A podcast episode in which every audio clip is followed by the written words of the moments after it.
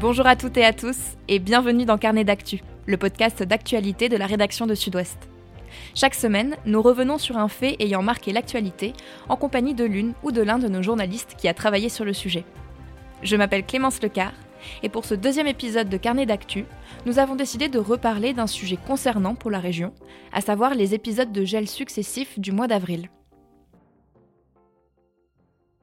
Catastrophe. Les producteurs d'Armagnac ont perdu 60 à 100% de leur vignoble avec le gel qui sévit la nuit depuis mardi. La direction, elle est grave, maintenant fortement touchée. C'est tout du tabac, c'est tout grillé. C'est dur, ça fait mal au ventre, on retient les larmes. Si on perd euh, les trois quarts d'une récolte, euh, c'est très lourd. Hein. Imaginez une entreprise qui perd trois quarts euh, de ses clients. Et le pire, c'est qu'on va travailler toute l'année pour rien. À situation exceptionnelle, mesure exceptionnelle, je suis venu annoncer donc un effort tout à fait significatif de l'État à hauteur euh, d'un milliard d'euros, euh, car la situation euh, le justifie.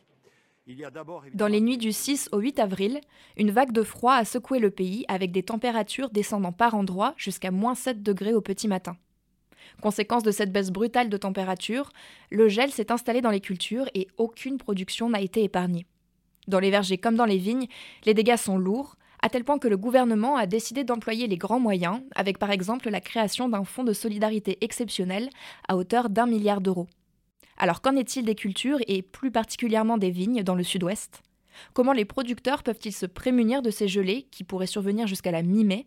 Et à quoi peut-on s'attendre à partir d'un tel épisode climatique qui est chaque année de plus en plus violent et surtout de plus en plus avancé dans le calendrier?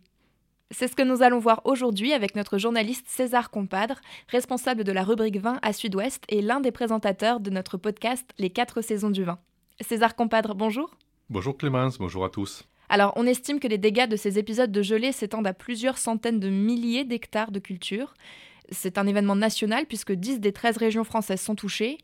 Qu'en est-il du sud-ouest? Eh bien, les nouvelles ne sont pas bonnes puisque cet épisode de gel est d'une portée historique et début avril, de manière très précoce, bien plus précoce que d'habitude, la plupart des vignobles français ont été touchés, et particulièrement dans le sud-ouest.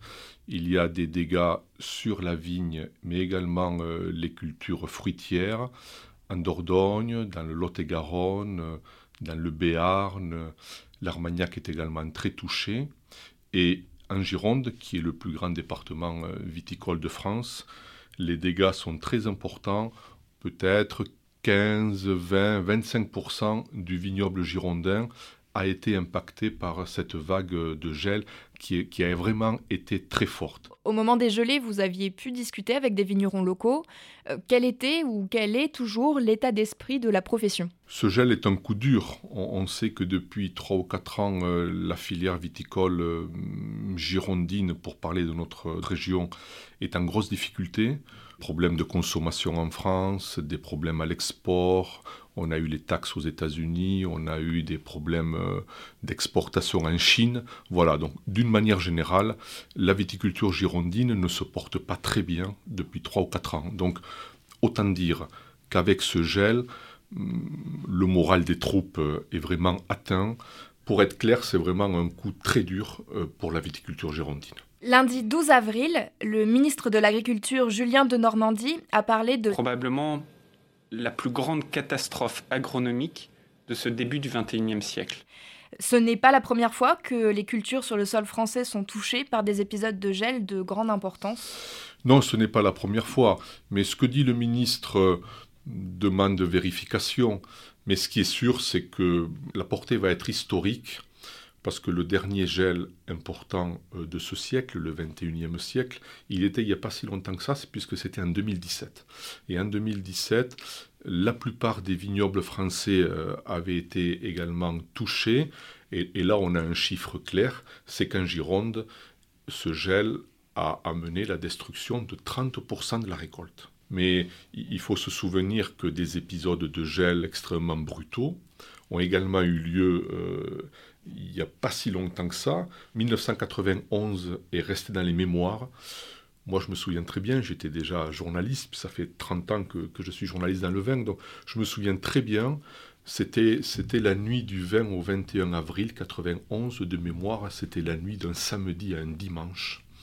Et donc, euh, le dimanche matin, je me souviens, euh, être allé dans les vignes, parce qu'à l'époque j'habitais dans le Médoc, et je, me souviens euh, avoir vu des bourgeons déjà très attaqués, flétris, c'était une véritable catastrophe. Et, si on remonte encore un peu plus loin, donc celui-là, je ne l'ai pas connu, mais les, les anciens nous en parlent régulièrement. C'est un gel vraiment très très fort qui avait eu lieu en, en 1956 ce n'était pas une gelée printanière classique, c'était une vague de froid pour l'air très dur qui est arrivé au mois de février. C'est l'époque où, certaines propriétés ont pensé qu'il n'y avait plus d'avenir dans le vin et qui se sont lancés dans d'autres types de production, comme par exemple le lait. Alors on a vu un peu partout euh, dans les médias, sur Internet, ces images impressionnantes de feux allumés dans les parcelles pour lutter contre le gel. En quoi consiste cette technique? Il faut savoir que le gel, c'est vraiment pernicieux. Ce n'est pas une science exacte. C'est très compliqué de lutter contre le gel et c'est très cher.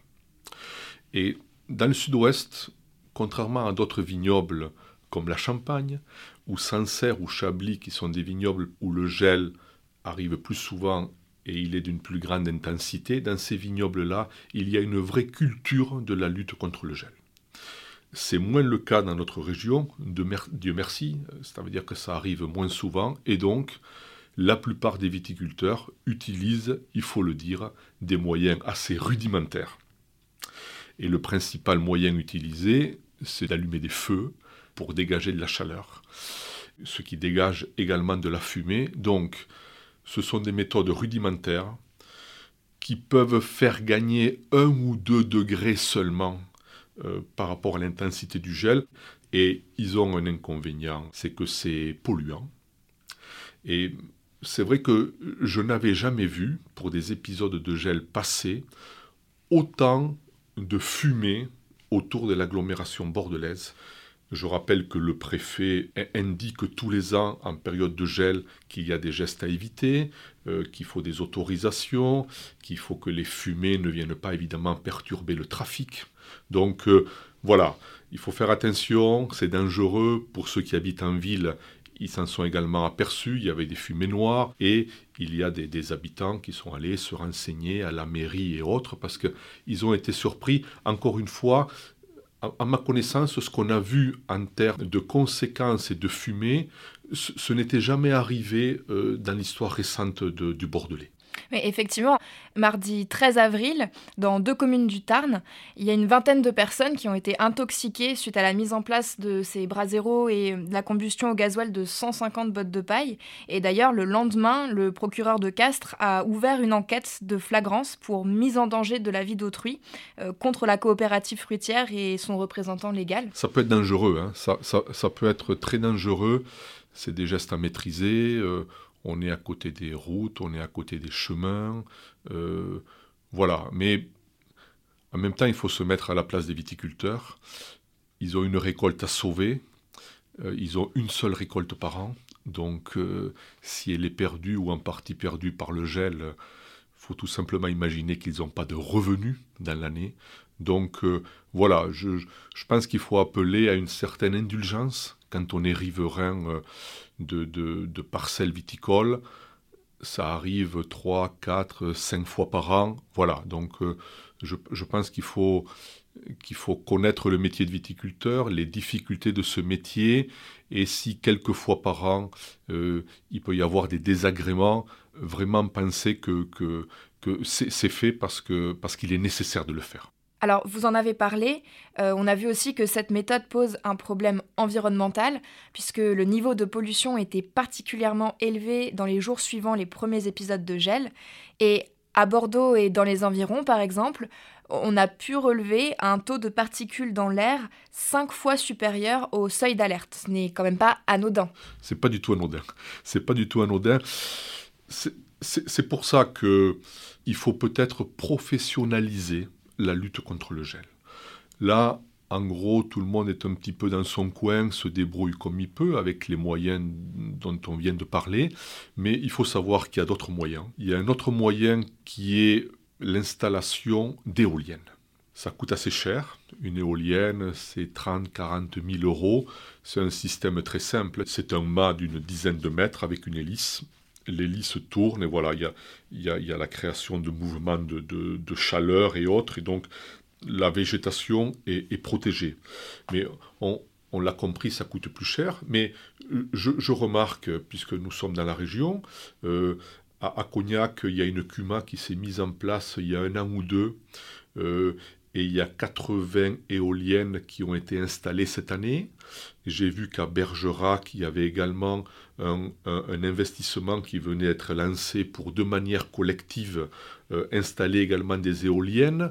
Ce sont des moyens chers, mais si ces moyens sont mis en commun, si les viticulteurs travaillent ensemble et s'il y a également des, subventions et des aides, évidemment, on peut arriver à, trouver des moyens euh, beaucoup plus écologique. Hein. On, l'a compris, hein. faire, faire du feu, euh, ça, c'est pas très écologique. Il n'y a pas une grande professionnalisation de la lutte contre le gel dans notre région, mais peut-être que c'est en train de venir, parce que si ces épisodes se reproduisent dans le futur, euh, il, faudra trouver des, des, moyens de lutte. Et donc, je sens une prise de conscience générale sur ce sujet. Alors, nous sommes aujourd'hui à à peu près un mois des premières gelées.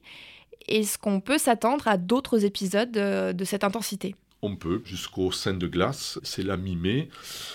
Le grand gel de 91 dont on a parlé tout à l'heure, c'était le 20 avril. Et le très grand gel de 2017, c'était le 26, 27 et 28 avril. Donc, ce qui veut dire que les risques sont encore là. Vu, vu la météo de, de cet hiver, euh, un hiver doux, euh, une végétation qui est en avance, euh, manifestement, le temps est détraqué. Donc, voilà, les, risques sont là et, les viticulteurs sont, sont, très très nerveux. Quel rôle peut jouer le réchauffement climatique justement dans ces phénomènes de gelée qui ont l'air d'être de plus en plus rapprochés et de plus en plus meurtriers pour les vignes et les cultures en général? Depuis une dizaine d'années, les, effets du réchauffement climatique sur la viticulture sont clairs. La vigne sort de l'hiver de plus en plus rapidement, ce qu'on appelle le débourrement de la vigne. Pourquoi? Parce que les hivers sont doux, tout le monde le voit dans les jardins, les arbres fruitiers et autres. Voilà, donc euh, le gel cette année, il a, il a eu des conséquences graves parce qu'il a touché lui-même de manière très précoce, début avril, une vigne qui avait en moyenne une à deux semaines d'avance sur sa période de végétation habituelle. Donc pour répondre à votre question, les conséquences du réchauffement climatique, c'est la vigne, elle pousse plus vite. Et donc, quand il y a du gel, il est plus destructeur parce que la vigne est plus avancée. Ensuite, est-ce que les épisodes de gel plus nombreux, les épisodes de grêle plus nombreux sont dus au, dérèglement climatique? Je n'ai pas lu d'études vraiment là-dessus, mais on, peut, le penser. En tous les cas, quand je vais sur le terrain, euh, voilà, des fois il y a des grandes études et des fois il y a tout simplement l'intuition des, paysans et des agriculteurs. Et sur le terrain, la plupart des viticulteurs en sont convaincus. Quelles sont les premières conséquences donc euh, auxquelles on peut s'attendre suite à cette vague de froid et potentiellement euh, celles qui vont venir plus tard dans le mois d'avril? Et est-ce qu'il est encore trop tôt pour faire une estimation des pertes Oui, il est encore trop tôt parce que la vigne est une liane. Contrairement aux arbres fruitiers où il n'y a pas une deuxième chance, ça veut dire que si, si, si, si les fleurs sont détruites, il n'y aura pas de fruits. Par contre, la vigne, des bourgeons peuvent être euh, détruits par le gel, mais il peut y avoir des repousses, ce qu'on appelle des contre-bourgeons. Et le gel, il n'a pas touché de la même manière tous les cépages. Euh, le cépage merlot est plus précoce à notre région et c'est lui qui a été particulièrement impacté par le gel dont on est en train de parler. Les deux autres grands cépages de notre région, qui sont le Cabernet Sauvignon et le Cabernet Franc, ils sont plus tardifs donc, ils ont été moins touchés par le gel euh, qu'on vient de connaître. C'est pour ça que c'est délicat de faire un bilan aujourd'hui, parce que il peut y avoir une deuxième chance pour la viticulture. Par contre, ce qui est sûr, c'est que quand même globalement, pour l'ensemble des vignobles, touchés, la récolte sera à la baisse. Est-ce que ça veut dire que euh, certains vins pourraient voir leur prix augmenter? Euh, Je ne pense pas parce que les viticulteurs ont des stocks qui vont pouvoir réinjecter sur le marché et venir, entre guillemets, à la place des volumes qui n'auront pas été produits cette année à cause du gel. Et alors, vous êtes spécialisé dans le vin, mais si on élargit cette question euh, à la production de fruits, est-ce qu'on a déjà des pronostics sur euh, l'ampleur de ces gelées? Il nous semble que le gel dont on est en train de parler en 2021 est, est vraiment le gel le plus important depuis le début du siècle pour les vergers. Et ce sont des fruits qui devaient arriver euh, ces jours prochains, euh, ces, semaines prochaines, ces mois prochains, qu'on connaît bien, euh, les cerises, les abricots, les pêches, etc. Et là, par contre, il n'y a pas de stock de l'année précédente. La grande chance du vin, c'est que c'est un produit qui se garde. Par contre, dans les fruits et légumes, ça ne se garde pas. Donc, ce qui n'est pas produit n'est pas produit. Et je pense qu'on serait plutôt sur la tendance à avoir des prix qui pourraient être à la hausse euh, cet été, sauf si on fait venir des fruits et légumes de l'extérieur de la France, ce qui arrive assez régulièrement. Donc, euh, pour répondre à votre question, pour les fruits, je pense que c'est vraiment très grave. Merci beaucoup César Compadre d'avoir été avec nous pour cet épisode de Carnet d'actu. Et merci à vous de nous avoir écoutés. Vous pouvez retrouver cet épisode sur notre site internet sudouest.fr ou bien sur la plateforme d'écoute de podcast de votre choix, YouTube, Spotify, Google Podcast et Apple Podcast. À très vite!